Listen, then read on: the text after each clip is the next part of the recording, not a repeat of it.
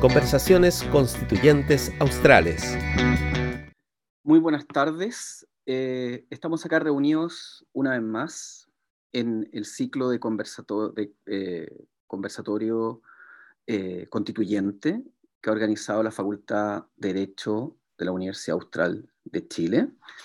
Y en esta ocasión tenemos el placer de recibir al convencional Pedro Muñoz, eh, quien es convencional por la región de los ríos y exalumno de eh, esta facultad en la Universidad Austral de Chile, a la ecóloga y miembro del Instituto de Ciencias Ambientales y Evolutivas, Nicole Colín, o Colán, como eh, tú prefieras, Nicole, que, que se te que se señala el y a Javier Salvatierra, director ejecutivo de la Fundación Plantae, ingeniero forestal y magíster en conservación biológica. Bueno, antes que nada, saludarlos y agradecerle a ustedes por estar presentes aquí el día de hoy, en que hablaremos del apartado de aguas, en el borrador de la nueva constitución.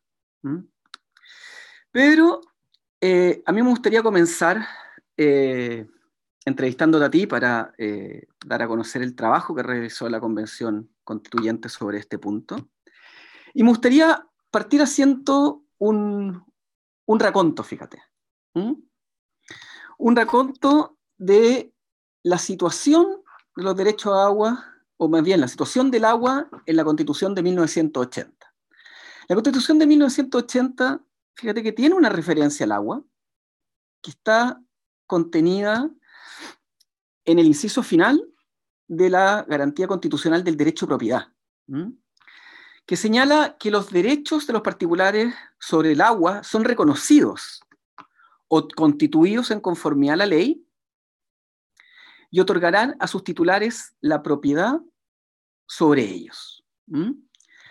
Eh, es interesante esto porque, a, contrario censo de, de, lo que cree la opinión común, digámoslo así, o el ciudadano medio de que se habría privatizado el agua, técnicamente no es eso. Lo que, lo que se reconoce es la existencia de derechos de los particulares sobre el agua, concretamente los derechos de aprovechamiento de agua, que corresponden a un tipo de concesión que se otorga sobre el agua, eh, que da derecho a uso y explotación, pero no a un derecho de propiedad sobre el agua.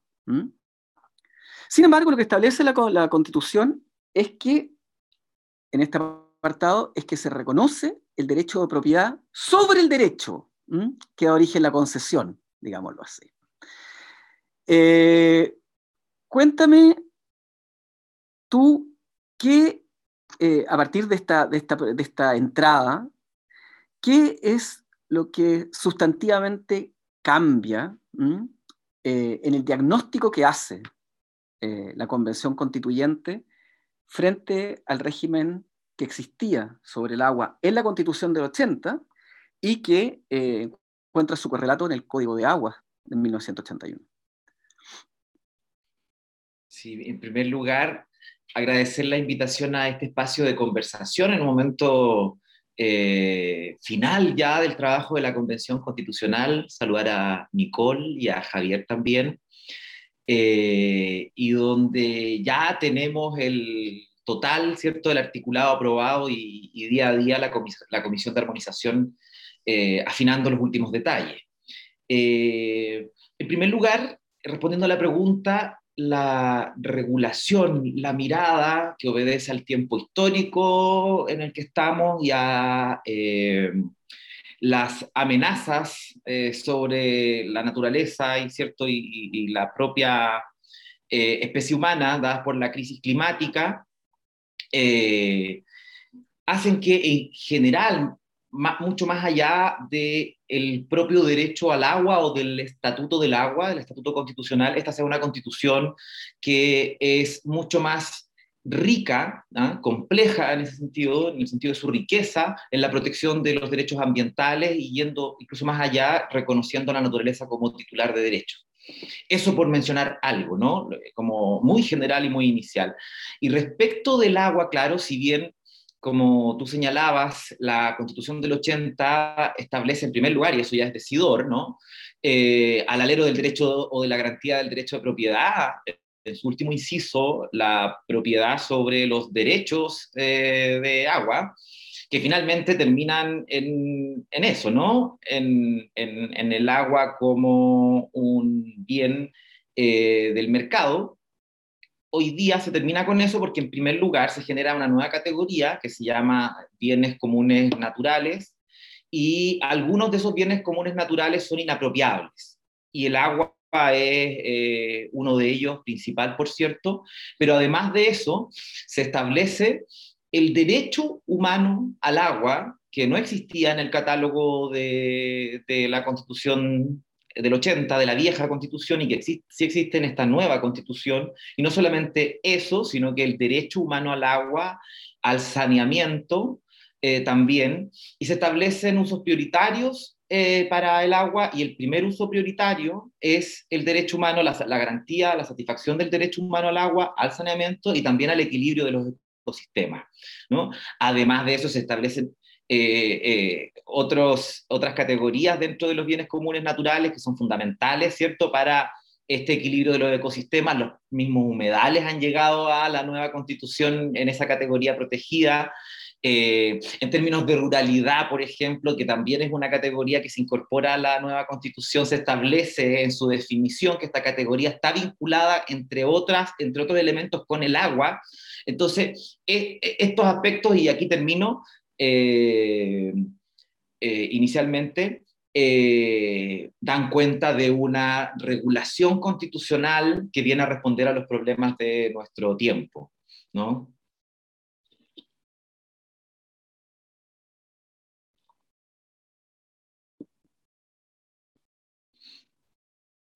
Ahí sí.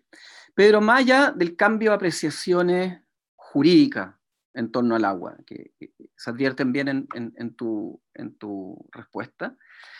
Eh, ¿En qué medida la Convención Constituyente comenzó a trabajar a partir de ciertos antecedentes de hecho? ¿Mm? Eh, yo, cuando me refiero a antecedentes de hecho, me refiero, por ejemplo, a la crisis hídrica en Petorca, en, que, eh, en que el año 2020 se declaró, por ejemplo, una vez más zona de catástrofes por escasez hídrica, eh, traduciéndose esto en una dificultad de acceso al agua para consumo y para saneamiento incluso, dando el derecho a las personas, habiendo derecho a aprovechamiento de agua constituidos en los acuíferos de, la, zona. Eh, tipo de antecedentes en concreto fueron parte del debate, eh, fueron un punto de partida del trabajo de la, convención.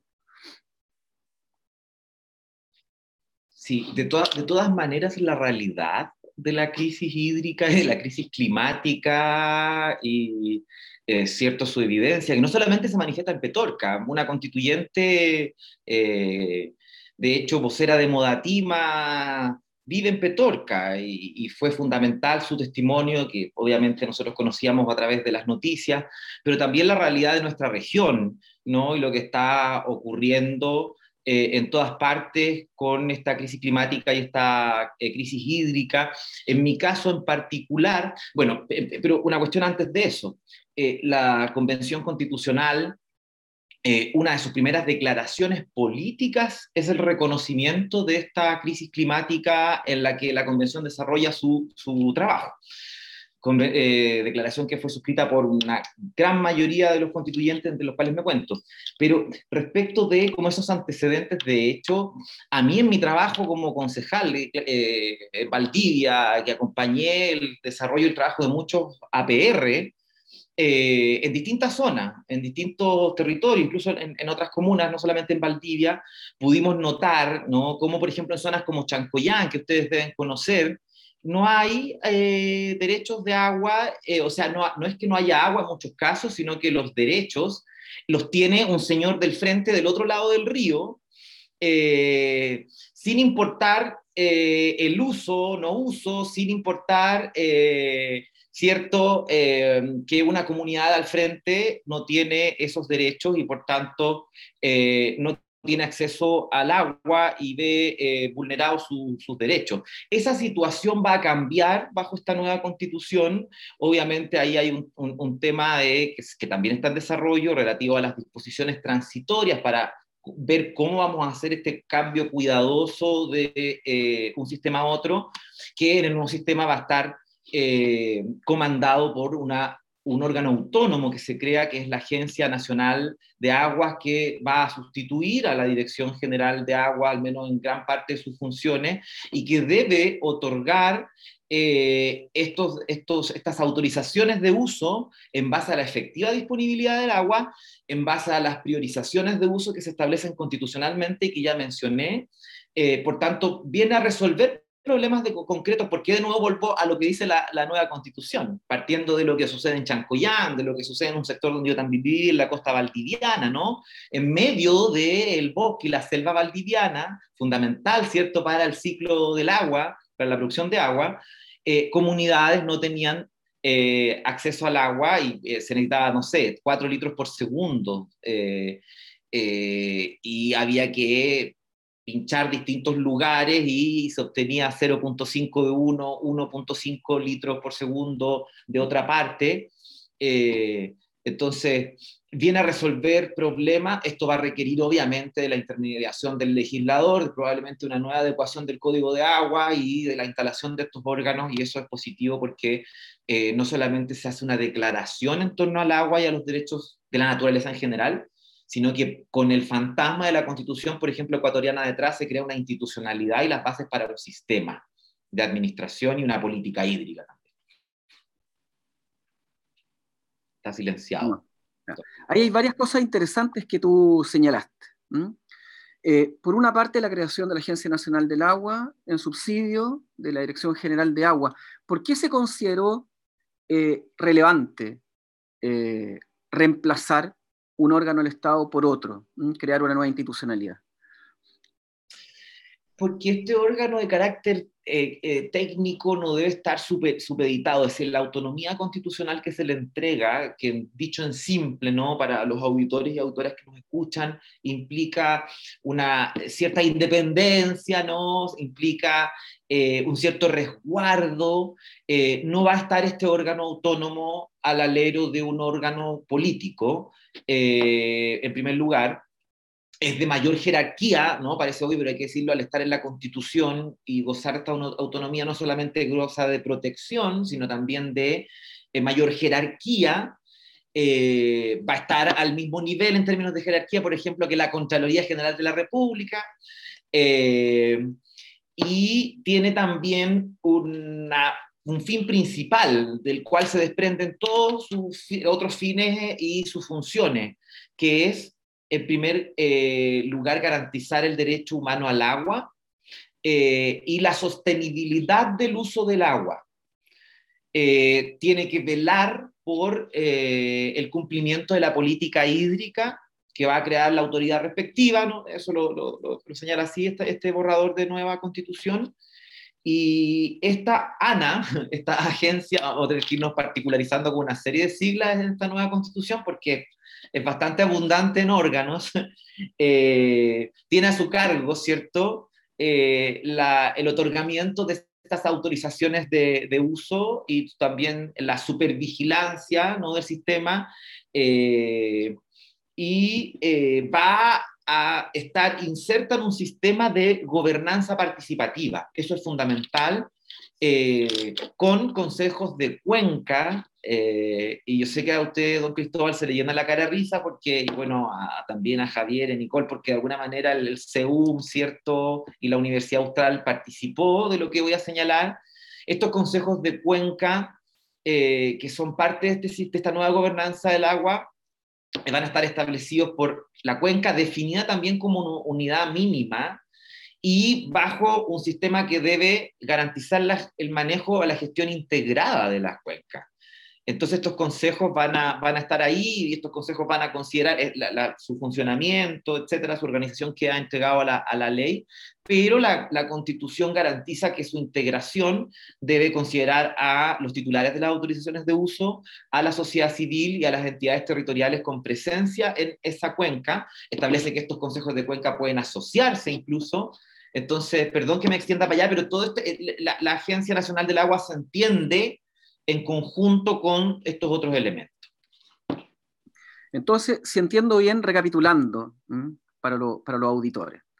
Primero que nada, en relación a la Agencia Nacional de Agua, se busca eh, consagrar su autonomía constitucional y con eso su independencia de criterios puramente políticos partidistas de turno, por decirlo así, dado que el jefe de gobierno también es jefe de la administración en un régimen presidencial, entonces eh, sustraerlo de esas consideraciones de, política de contingentes, por decirlo así, dándole un perfil técnico, un perfil independiente y un perfil autónomo, eh, incluso de rango constitucional, para blindarlo, por decirlo así, de consideraciones políticas simplemente eh, contingentes o, del momento.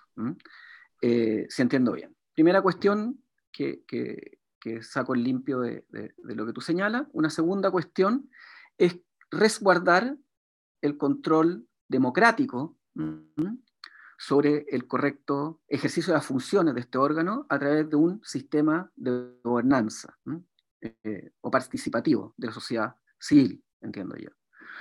Eh, y lo tercero es consagrar a nivel constitucional ciertos usos prioritarios. Eso entiendo que queda claro tu respuesta. Es decir, que al momento de otorgar autorizaciones de uso de agua, siempre se tiene que privilegiar de que previamente esté debidamente garantizado el consumo humano. En primer lugar, da impresión entonces el saneamiento, es decir, servicios sanitarios mínimos que, están, eh, que son necesarios para las personas. Y tercero, el equilibrio de los ecosistemas y eso es una exigencia previa a poder otorgar el agua con otros fines, por ejemplo, fines económicos. Eso entiendo que, fluye de lo que, de lo que tú señalas. Ahora, yo, yo tengo algunas preguntas ahí al respecto. Em, en, la reforma del 2005 que se hizo, si no me equivoco, al, anterior Código de Agua, se había establecido un caudal mínimo ecológico, eh, que debía respetarse cuando se otorgaban derechos a aprovechar de agua. El privilegiar el equilibrio de los ecosistemas es simplemente elevar a rango constitucional este caudal mínimo ecológico o es algo más rico que eso? Sí, eh, efectivamente no es lo mismo, ¿no? Eh, en general, esta nueva constitución, y, eso es lo interesante también de este proceso, claro, uno quiere certeza, ¿no? Lo que se escucha por todas partes, pero eh, así como esta, estas normas, esta serie de normas que hay eh, bajo este estatuto constitucional del, agua, este nuevo estatuto constitucional del agua, estas nuevas categorías de protección del medio ambiente, van a dar para mucho desarrollo, ¿cierto? Y también para, para un enriquecimiento a todo nivel de todas las disciplinas y, por cierto, de, de, de la legislación y de la cultura finalmente. Eh, pero para decirlo en sencillo, de todas maneras, es distinto establecer a nivel constitucional el equilibrio de los sistemas como un uso prioritario del agua, es distinto, es mucho más comprensivo, más amplio que establecer un eh, caudal mínimo ecológico, eh, porque además va engarzado con una serie de otras normas que apuntan a lo mismo y que, y, que hacen que el sistema sea robusto, ¿no? que esta constitución sea ecológica. Ese concepto que junto al, de Estado regional, junto al de eh, la democracia paritaria, junto al del Estado social y democrático de derechos, ¿no? Ha salido a la luz pública esta constitución ecológica y este Estado ecológico, eh, implican de verdad una, una, protección distinta al medio ambiente y en el caso del uso prioritario del agua para el equilibrio del ecosistema, eh, implica también eso mismo, pero por ejemplo, que estén protegidos los humedales, para dar un ejemplo sumamente realidad, cierto parte de nuestra realidad en el, en el sur, eso también tiene que ver con el equilibrio de los ecosistemas. O sea, sabemos los servicios ecosistémicos que prestan los humedales, ¿no? Nicole lo sabe mucho mejor que yo. Yo hablo del mundo de la política y de la necesidad de generar mejores instituciones y transformar, etc. Javier también, que, ah, y aprovecho de agradecer a, a Plantae también por ayudarnos en la, en la construcción de normas. Estuve al menos ahí en una, una, o dos reuniones con ustedes. Muchísimas gracias. Eh, entonces, de todas maneras, para no redundar más, es, es una regulación más, mucho, mucho más robusta, implica, y que junto a la protección de los, del bosque nativo, que también está en la nueva constitución, apunta en la misma, en la misma dirección. Entonces, si comprendo bien, uno, podría decir que hay un tránsito desde la noción del, causal, del caudal mínimo ecológico que estaba en, en el anterior Código de Aguas, y que es un criterio meramente cuantitativo de alguna manera, que vela por una cierta cantidad de un punto de vista eh, eh, eh, métrico, a un concepto más rico y más complejo como es el equilibrio de los ecosistemas que dependen del agua, digámoslo así. Y por lo tanto, ahí la, la, apreciación sobre la noción de ecosistema parece ser mucho más complejo y mucho más amplia que una consideración meramente métrica. Sí. Al parecer mira los ecosistemas como ecosistemas, ¿no? que es la, la forma de, de, entenderlo y no al agua como un bien que se transa en el mercado, finalmente, por poner dos cuestiones que son radicalmente distintas. ¿no? Perfecto. Y que Ahora, el manejo de cuencas tiene que o sea, eso implica ver el impacto en el ecosistema también, en toda la cuenca, ¿no? Perfecto. No fragmentar la visión Perfecto. y la gestión. Ahora, al trabajo de la convención, eh, eh, eh, una, una de, los, de las opiniones que, que, que, se, que, se, que, se, que se escuchan, que se estaría sacrificando la posibilidad de usar el agua con la necesidad de preservar el uso del agua para el consumo humano, eh, para el saneamiento, para el equilibrio ecosistema, pero eh, no, habría, sí, no habría la posibilidad de, eh, de, no se estaría protegiendo la posibilidad de servirse del agua con fin económico. ¿Esto es efectivo o, o es más bien un mito, Pedro? No, yo, es un mito, creo yo, porque eh, en primer lugar, se mantiene a salvo la, la actividad económica, ¿no? En, en la, la, iniciativa, hay que decirlo, se mantiene a salvo la actividad económica y los derechos económicos en esta nueva constitución, pero obviamente en una nueva ecuación. Eso es lo primero en términos generales, una nueva ecuación que contempla la protección del medio ambiente, eh, eh, y, la, y, y, los derechos de la naturaleza, ¿no? En cuanto a titulares, eso también va a tener un, un desarrollo ahí y dará para, para pensar, reflexionar eh, mucho, ¿no? Que implica la, la, titularidad de derechos para la naturaleza, ¿no? Que es nuevo en nuestro sistema. Eh, pero no, aquí lo que se garantiza es, eh, primero, usos prioritarios y se le entrega al legislador después la posibilidad de establecer otros usos prioritarios. Eh, hay una... Un, y además que aquí, y aquí me paro netamente el campo de la política, sería absurdo, ¿no?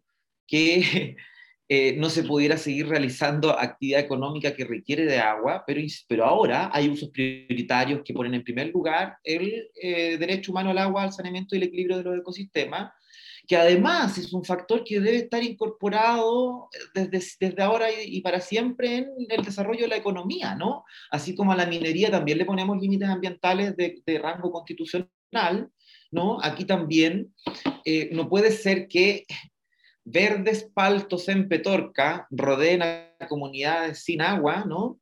Eh, pero que se siga usando indiscriminadamente y también a nivel jurídico, teniendo ciertos especuladores derechos de agua sobre los cuales tienen propiedad y que haya comunidades como ya sea Petorca o Chancoyán o las minas en, en Camino Viejo a Curiñanco, eh, que no tienen agua para consumo humano, que es básico para el desarrollo de la vida y para el ejercicio de otros derechos. Entonces, en ningún caso eh, se va a afectar la actividad económica, pero aquí hay nuevas reglas para la actividad económica.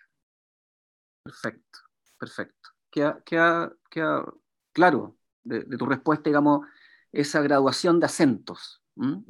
El, borrador del apartado de, del Estatuto Constitucional de las Aguas de la nueva Constitución señala la existencia de autorizaciones de uso de agua. Eh, se podrán otorgar autorizaciones de uso de agua una vez que se hayan respetado estos usos prioritarios preferentes que señalas tú. Em, ¿Por qué, Pedro? Y da la impresión que estas autorizaciones de uso de agua obviamente pueden ir con fines económicos, que es lo que, lo que tú señalabas. ¿Por qué eliminar el lenguaje concesional?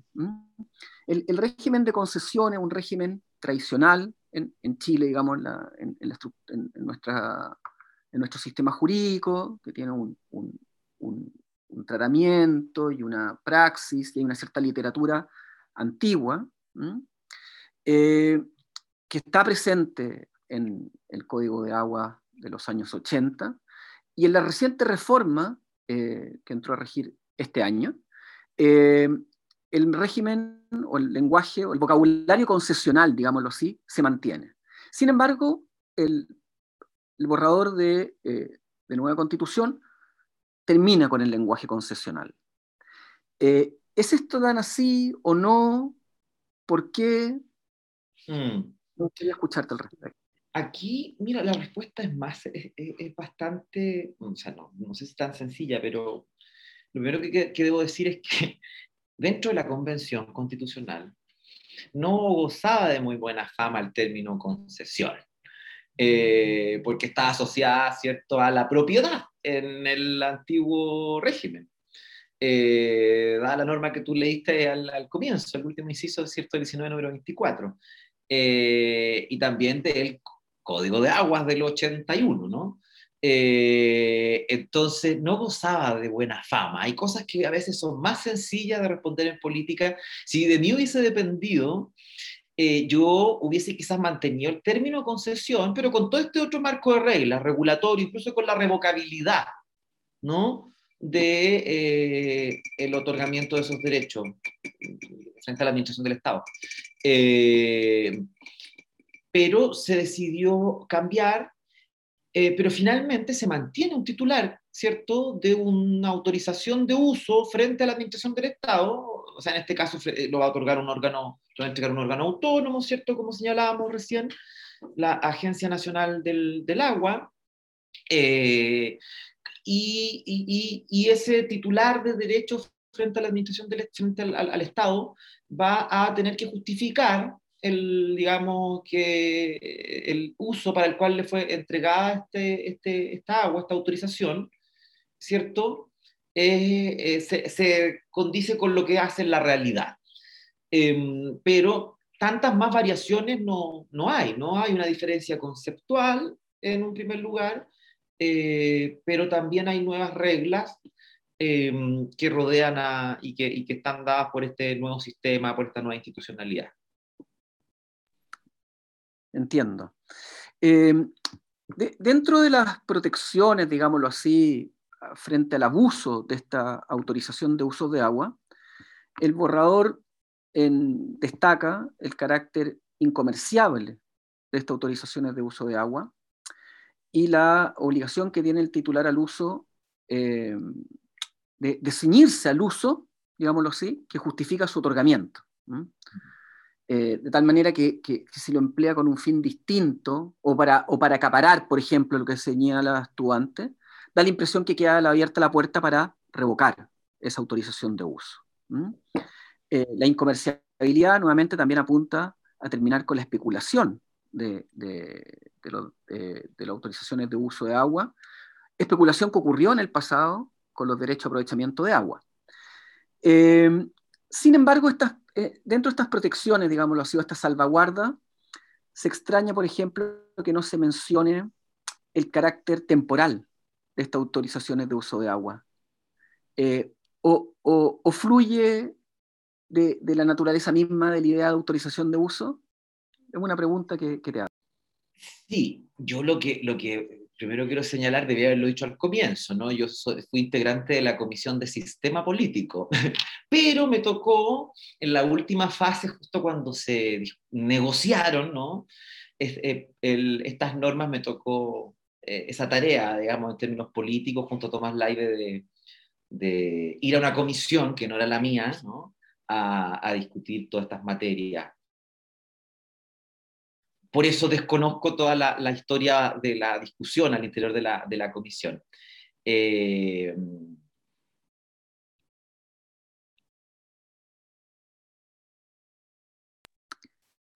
ahí parece que se, cayó, la, conexión de, Pedro, pero vamos a esperar que se, vuelva a incorporar para poder hacerle un par de preguntas más antes que el convencional tenga que retirarse. Recordemos entonces que eh, hay un tránsito desde un régimen de concesiones sobre el agua a un régimen de autorizaciones de uso de agua. Y que estas autorizaciones de, uso serían incomerciables, obligarían al titular a ceñirse eh, a su uso, eh, pero el borrador de una constitución omite referirse expresamente a su carácter revocable como a su carácter temporal, que eh, es uno de los puntos, dos características que se discutieron en su momento, pero que no quedaron en el, en el borrador final. Em, sería interesante consultarle al, al, convencional sobre la seguridad jurídica que genera eventualmente para, para un emprendedor el hecho de que no se trate de un régimen de concesiones, el hecho de que se trate de una autorización de uso de agua. Había consideración de que eh, sobre las concesiones existe lo que se llama un derecho real administrativo, y que en tanto derecho, en tanto derecho adquirido, generaría cierta certeza eh, en favor de su titular. Eso es alguno de los, de, de los contraargumentos eh, que, se han señalado frente a esta redacción. Eh, pero sería interesante escuchar al convencional, porque en, sentido contrario también hay voces que han precisado de que el régimen de concesiones, la definición de concesiones era justamente una autorización de uso y explotación que se otorgaba a un particular y que la idea de autorización de uso ya es parte del vocabulario concesional. Por lo tanto, eh, si bien los términos varían, no varían en términos tan radicales como, como algunos han querido ilustrar, digámoslo así. Eh, bueno, eh, mientras esperamos a, Pedro, vamos a continuar con la, con la entrevista, aprovechando la, la presencia acá de, de Nicole y de Javier. Ahí volvió, volvió Pedro. Eh, Pedro, eh, estábamos, explicando, eh, digamos, la, nueva, la nueva característica de, la, redacción del borrador de, la Constitución y afortunadamente está nuevamente acá con nosotros. Quería hacerte una última pregunta, que era la siguiente. Ya, había un, ya había bastante discusión jurídica en torno autorización de uso versus concesión. Quienes eh, argumentan en favor del vocabulario concesional dicen, el vocabulario concesional eh, no necesariamente es sinónimo de propiedad. En la concesión siempre está unido a, eh, al menos teóricamente, a, a, una cierta noción de interés público que justifica su otorgamiento. Interés público que cuando no se satisface, autoriza eh, la caducidad, por decirlo así, de esta autorización de uso-explotación, en qué consiste la concesión. Por lo tanto, es una distorsión creer que sobre la concesión necesariamente tenga que recaer un derecho a propiedad. Sin embargo, quienes defienden el, vocabulario concesional dicen que la gracia de la concesión es que otorgan a, a su titular una cierta seguridad jurídica, que es un derecho real administrativo, es decir, un derecho adquirido, por decirlo así, que da una cierta seguridad jurídica, por ejemplo, a un emprendedor, de que eh, ostentan un derecho eh, que va a, generar una certeza, certeza que es relevante en el tiempo cuando uno realiza una inversión. Estoy pensando en términos económicos. ¿ya?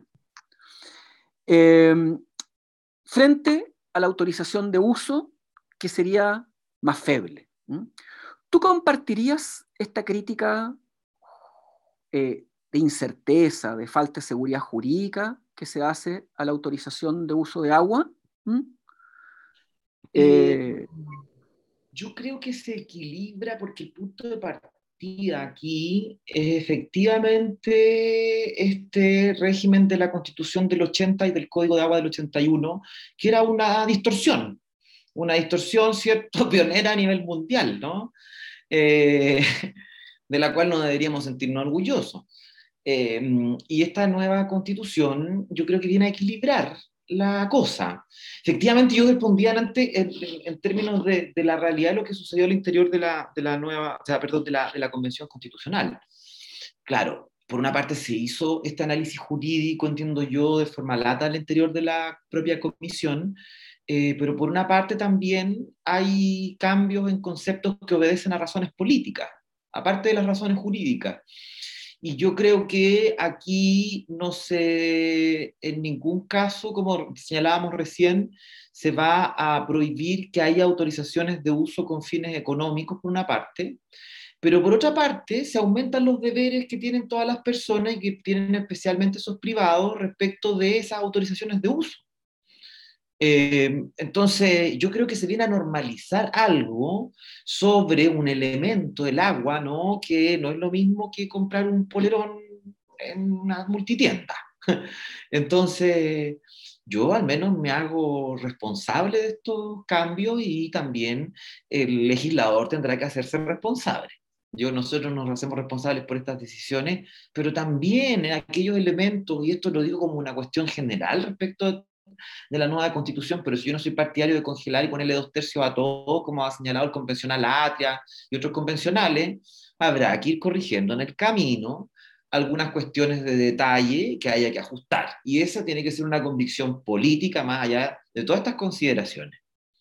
Mm, sí, eso es importante. Yo creo que este último punto que señalas tú es, relevante, digamos, eh, tener claridad de que, eh, de que eh, para los auditores de que imperfecciones evidentemente pueden subsistir y que la posibilidad de pulir y, de mejorar la reacción existe, digámoslo así, a través de reformas posteriores. Es una cuestión que, es importante precisar porque muchas veces queda fuera del debate esa, esa, esa consideración de sentido común, ¿no es cierto? Y por otro lado, también mencionarte al respecto que es interesante que esta discusión jurídica en torno a concesión versus autorización de uso de agua eh, hay quienes han querido oponer dos mundos, ¿te das cuenta? El mundo concesional versus la precariedad, por decirlo así, de la autorización de uso. Pero también es interesante señalar de que hay voces intermedias que han dicho que no sería tanta la distancia de uno y otro si uno considera que cuando uno atiende la definición de concesión, la concesión precisamente se define por una autorización de uso y explotación que no da derecho de exposición, que no da derecho a propiedad, autorización de uso y explotación a un particular que siempre está subordinado a un fin de, interés público que lo justifica. Por lo tanto, si uno se ciñe estrictamente al, lenguaje concesional, la autorización de uso todavía mantiene un cierto parentesco, por decirlo así. Subsiste simplemente la duda si es que la autorización de uso puede dar origen a un derecho adquirido que genere seguridad jurídica. Yo creo que ese es como el, ahí está la, preocupación económica. No sé si tú quieres, quieres, precisar algo al respecto. Sí, yo creo que, por, o sea, que va, va por ahí la, la, la, duda que se ha generado por parte de los actores económicos, pero eh, insisto, yo creo que esta es una cuestión de ajuste, ya que las autorizaciones de uso, que también generan cierto, alguna, algún derecho del, del titular, no el de propiedad, ¿no? pero derechos frente a la administración del Estado, en un Estado cierto de derecho, como el de esta nueva constitución, con nuevas reglas, pero eh, creo que hay, hay, espacios para ir haciendo correcciones en el tiempo en el caso de que haya que dar mayor certeza eh, a los actores económicos pero yo me conformo de momento con que eh, se le dé certeza a la mayoría del país y a las futuras generaciones sobre la disponibilidad del agua y sobre el manejo y el uso sustentable del agua. Eh, y en ese sentido, la definición macro que ha tomado esta constituyente es una definición eh, positiva para el país, para sus actuales y sobre todo para sus futuras generaciones. Eh, porque estamos, insisto, no solamente estableciendo las bases de un Estado social y democrático de derecho, sino también de un Estado ecológico y de esta innovación sí que deberíamos sentirnos orgullosos y orgullosas como chilenos y chilenas. Muchas gracias, Pedro. Yo te quiero agradecer enormemente tu intervención. Estamos en la hora comprometida. Eh, tú, tú, tienes un compromiso ahora, eh, así que te, te, vamos a liberar y vamos a continuar la entrevista con Javier Salvatierra y con Nicole en relación a, a cuencas. Así que nuevamente agradecerte tu enorme amabilidad por estar acá el día de hoy con nosotros. Muchas gracias al, a, al programa, a, la, a Javier también y a Nicole. Y hay mucha tarea que hacer aún, de alguna ocasión ahí en, en el territorio. Un abrazo grande, que estén bien. Gracias, Pedro. Bueno, eh, Nicole, Javier, eh, me gustaría abordar con ustedes eh, otras secciones del apartado de agua, concretamente en lo referente a las cuencas hidrológicas. Pero a mí me gustaría partir, antes de, analizar la, redacción actual, partir por que ustedes me contaran cuál es su experiencia a partir del punto de vista de cada uno de ustedes respecto a los antecedentes históricos que existían en relación con el agua en el país. Primero me gustaría partir con, con, Nicole. Eh, Nicole, tú como científica, como ecóloga, ¿qué antecedentes se manejan, o se, se, se manejaban más bien, a nivel científico sobre la situación del agua en Chile en los últimos 20 años? Bueno, primero saludar a Cristóbal, a Javier em, y agradecer también esta instancia para poder compartir esta experiencia que ha sido muy enriquecedora eh, desde el punto de vista de, intentar ¿cierto? sacar la ciencia hacia afuera para que sea algo positivo para, para la sociedad. Y bueno, desde el punto de vista de, la ciencia, eh, hay una preocupación bastante grande por el deterioro ambiental de los cuerpos de agua, tanto de ríos, lagos, humedales, ¿cierto? Principalmente porque ha habido una mala gestión en general, una mala planificación en cuanto a las actividades humanas que se desarrollan en los mismos cuerpos de agua como también en los territorios que están aledaños. Principalmente ha habido, por ejemplo, una masificación de centrales hidroeléctricas, eh, de plantaciones de monocultivo forestal, también un extractivismo excesivo en el norte con la minería, también extractivismo de agua por otros monocultivos como los paltos, por ejemplo. Entonces, esta masificación de actividades humanas que no ha sido regulada ha generado un impacto en, los ecosistemas acuáticos y también en los cuerpos de agua.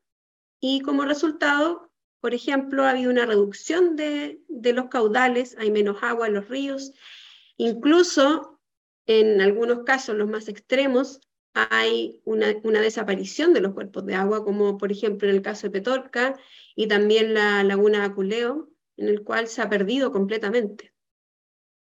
Eh, ese es un caso extremo, eh, pero también podemos visualizarlo a través, por ejemplo, de un empobrecimiento de la calidad del agua, tanto del agua en, en los mismos cuerpos de agua como también el agua que nosotros bebemos, debido a que hay una falta, por ejemplo, de tecnología para depurar, por ejemplo, nuestros residuos urbanos, domiciliarios, por ejemplo, y hay muchos compuestos tóxicos que llegan al agua potable, por ejemplo, y eso no está regulado en ninguna parte.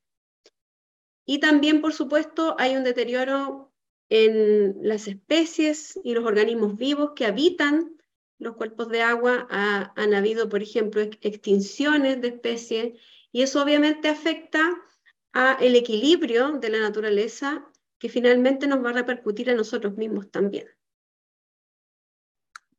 Perfecto. Queda, queda, claro el, diagnóstico.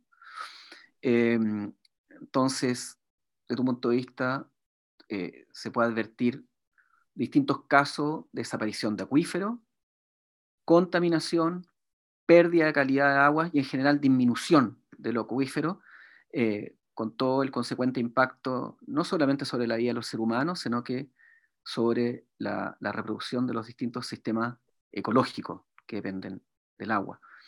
Eh, Javier, tu diagnóstico como, como integrante de una organización de la sociedad civil, concretamente una ONG, ¿es el mismo o, ustedes eh, como ONG han tenido un diagnóstico diferente?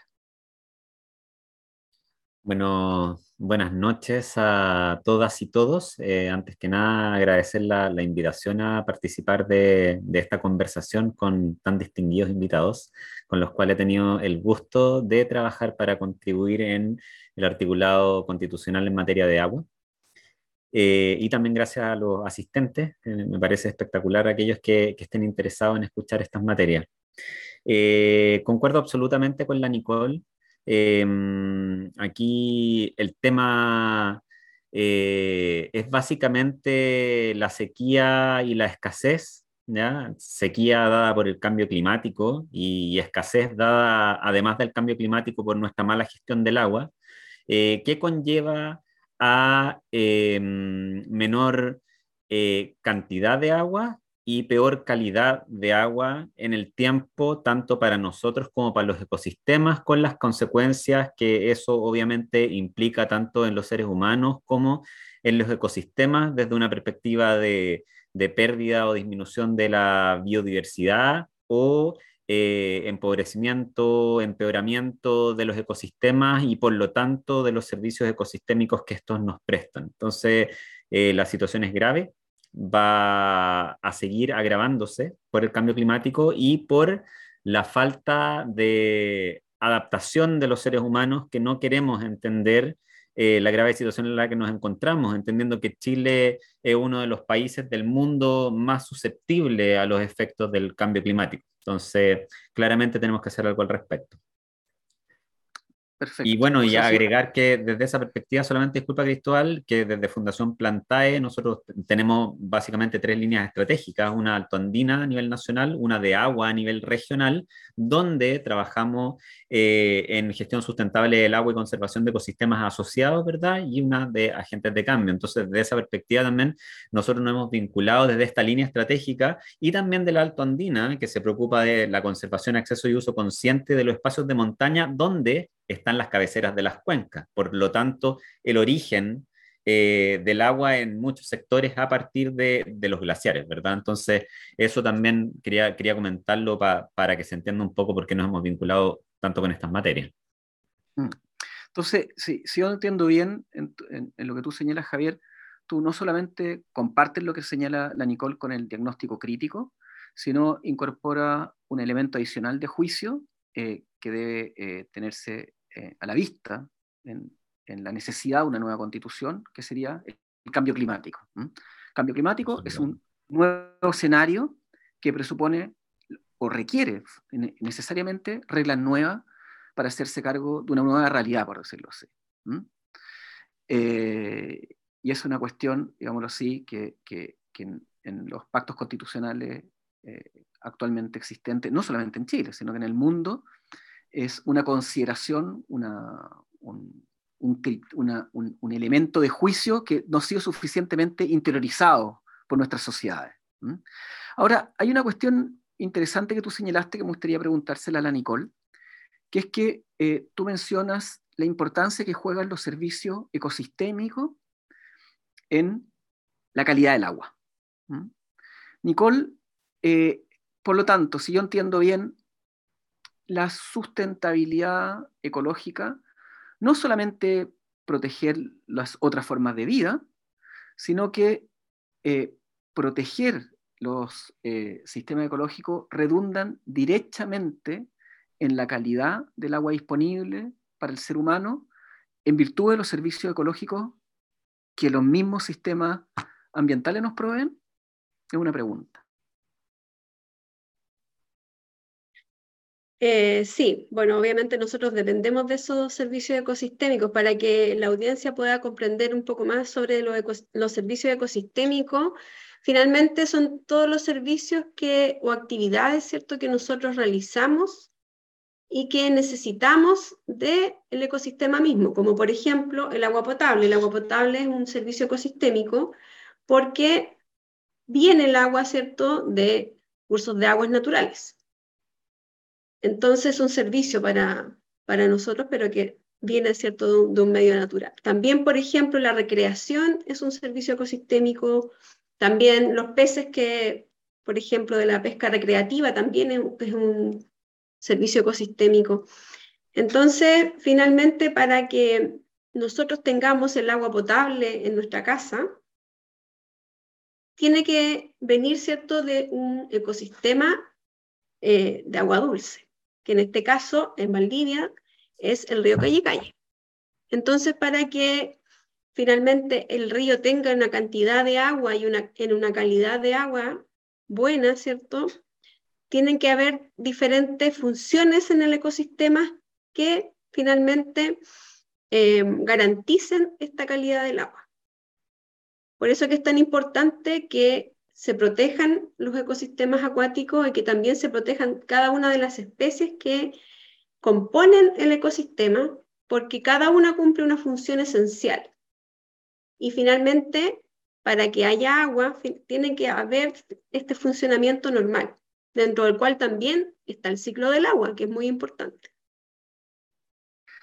Perfecto, si entiendo bien entonces, de alguna manera hay un servicio que nos provee el medio ambiente, servicio que nadie remunera, digámoslo así, que no ha sido suficientemente considerado, eh, pero que es un servicio, al fin y al cabo, que el medio ambiente gratuitamente nos ofrece, que hace posible que nosotros contemos con agua potable, pero para que esta disponibilidad de agua potable subsista en el tiempo, eso presupone hacerse cargo y proteger las condiciones a partir del cual el medio ambiente logra reproducir sus ciclos y hacer posible este servicio ecosistémico. Eh, ahora, yo le quiero hacer una pregunta. Y las funciones también, las funciones del ecosistema que es muy relevante. Y las funciones que él cumple. Perfecto. Ahora, yo quiero hacerle una pregunta a los dos, pero voy a hacérsela primero a Javier, después a ti, Nicole. Eh, ustedes, eh, ambos, estuvieron involucrados en la formulación de una propuesta de norma eh, popular, en una iniciativa de norma popular para la nueva constitución, que es la gestión integrada de cuencas. Eh, propuesta de norma popular que finalmente entró al borrador de la nueva constitución. Javier, ¿en qué consiste esta, este, esta noción de gestión integrada de cuencas que hoy figura en el borrador de, propuesta en el borrador de la nueva constitución? Em, me voy a arrancar un pelín de tu pregunta para llegar a ella. Eh, y, quiero contarle igual a, los que nos están escuchando que esto fue un, trabajo enorme que hicimos por, por, harto tiempo junto a Cristóbal ahí que tuvo la buena voluntad por parte de Iniciativa Popular Los Ríos eh, y la Nicole como un grupo, como parte de un grupo de profesores que es, Universidad Austral por un Nuevo Chile, sumado Moatima, el Centro de Humedales, eh, Mesa San Pedro Ríos Sin Represas y Plantae, donde nos empezamos a cuestionar este tema de, de, aportar contenidos a la Constitución, en un principio solicitando audiencias a las comisiones de medio ambiente eh, y de, mm, y de y la de Estado también, ¿verdad? Y no, no logramos tener esas reuniones, así que pasamos por iniciativa popular. Nuestra norma no alcanzó las firmas que se necesitaban, por tanto entró por vía directa con apoyo de 16 constituyentes, dentro de los cuales estaba Pedro Muñoz y otros tantos, ¿verdad? Y finalmente esta propuesta que hicimos se desagregó en un montón de artículos que, que son los que están presentes hoy en día en el borrador de la Constitución. ¿ya? Ahí el concepto clave y principal que queríamos, eh, queríamos que se incluyera eh, en este articulado es la gestión integrada de cuencas, que tiene que ver mucho con lo que estaba comentando Nicole recién, que es esta este tema sistémico, es este reconocimiento de un territorio como un sistema interconectado e interdependiente donde todo lo que se haga en una parte le afecta al resto. Eso es lo fundamental de entender y creo yo que es el gran aporte que como equipo hicimos al articulado constitucional. ¿ya? Hoy en día tenemos, eh, por ejemplo, eso expresado en el artículo 3 de los estatutos eh, constitucionales de las aguas, que se los leo tal cual, que está súper interesante, que dice, el Estado asegurará un sistema de gobernanza de las aguas participativo y descentralizado a través del manejo integrado de cuencas, y siendo la cuenca hidrográfica la unidad mínima de gestión. ¿ya? Entonces, ahí está, es súper interesante cómo esto es una nueva forma de ordenar y gestionar el territorio desde una perspectiva sistémica, con consideración de los habitantes de los territorios, con una visión holística de territorio sistémica, eh, que considera la cuenca como una unidad por ser un sistema, ¿verdad? Eso, eh, y además de una forma participativa y descentralizada que viene a considerar también las diferencias de cada cuenca en los diferentes territorios de este largo país en el que vivimos. Perfecto, gracias Javier por tu, por tu respuesta. Nicole, la, cuenca como unidad mínima de gestión. Eh, yo, tengo, eh, sabemos bien que la, propuesta original de la norma popular que ustedes impulsaron era considerar la cuenca como unidad funcional, ¿no es cierto?, de gestión. Eh, explícame un poco cuál es el concepto, cuál es la idea que está detrás de estas palabras. Vale, lo primero yo creo que es dejar claro que es una cuenca, porque quizás no todos están familiarizados con, el concepto. Entonces, una cuenca lo entendemos como una red de los cursos de agua, ya sea ríos, lagos, esteros, que desembocan en un cauce común y que este cauce, ¿cierto?, fluye hasta llegar al mar. Y además todo el territorio asociado a esta red de cursos de agua. A eso denominamos una cuenca hidrográfica. Entonces, em, bueno, la idea, como lo planteaba Javier, ¿cierto? Es que ahora se visualice todo este territorio y esta red, ¿cierto? Como un sistema en el cual, ¿cierto? Ocurren diferentes funciones ecosistémicas y por lo tanto si se realiza una actividad en un determinado punto de esta cuenca va a tener repercusión, ¿cierto?, en toda la cuenca. Por ejemplo, una central hidroeléctrica. Si instalamos una central hidroeléctrica, ¿cierto?, en un río, eh, en el medio de la cuenca, por ejemplo, todo lo que suceda aguas abajo de esa represa, ¿cierto?, va a tener una repercusión negativa porque hay una barrera, porque no está fluyendo, ¿cierto?, el, el agua de forma normal, y eso, por, supuesto, va a afectar el funcionamiento del ecosistema. Perfecto, es decir, es considerar lo que ocurre en una parte de un río o un acuífero, no a partir de lo que ocurre en ese lugar, en ese eh, espacio, sino como un todo. Lo que ocurre aguas arriba es determinante a lo que ocurre aguas abajo. Eso, ese, esa, esa, esa proposición digámoslo así. Eh, es enunciado. ¿Es un enunciado fuerte en términos científicos? ¿Está suficientemente establecido, entonces, eh, de un punto de vista científico, cómo la calidad del agua está eh, influenciada de forma determinante por lo que está ocurriendo en, en la fuente del acuífero, por ejemplo? Exactamente. Sí, por ejemplo, tenemos una fuente contaminante arriba, ¿cierto? Aguas arriba, esos contaminantes van a llegar a aguas abajo, por ejemplo. Eh, y también esto también va, a tener repercusión en toda el área terrestre aledaña, no solamente en el agua misma. Por eso que es un sistema finalmente interconectado. Y, por eso es importante eh, enfatizar esa parte. Y también, por ejemplo, si tenemos una industria o también la ganadería o la agricultura que ocurre a nivel terrestre, también va a tener repercusión en el agua, porque con la lluvia escurre finalmente el agua desde esos sectores a los cauces de los ríos y de los lagos. Por lo tanto, también ahí hay una repercusión, ¿cierto?, de las actividades terrestres que se realizan en el, en el cauce. Por lo tanto, todo finalmente tiene un impacto eh, debido a esta interconexión. Perfecto, gracias, gracias por esa, por esa precisión que nos permite comprender mejor la, redacción de este eh, apartado de aguas en el borrador de la nueva constitución.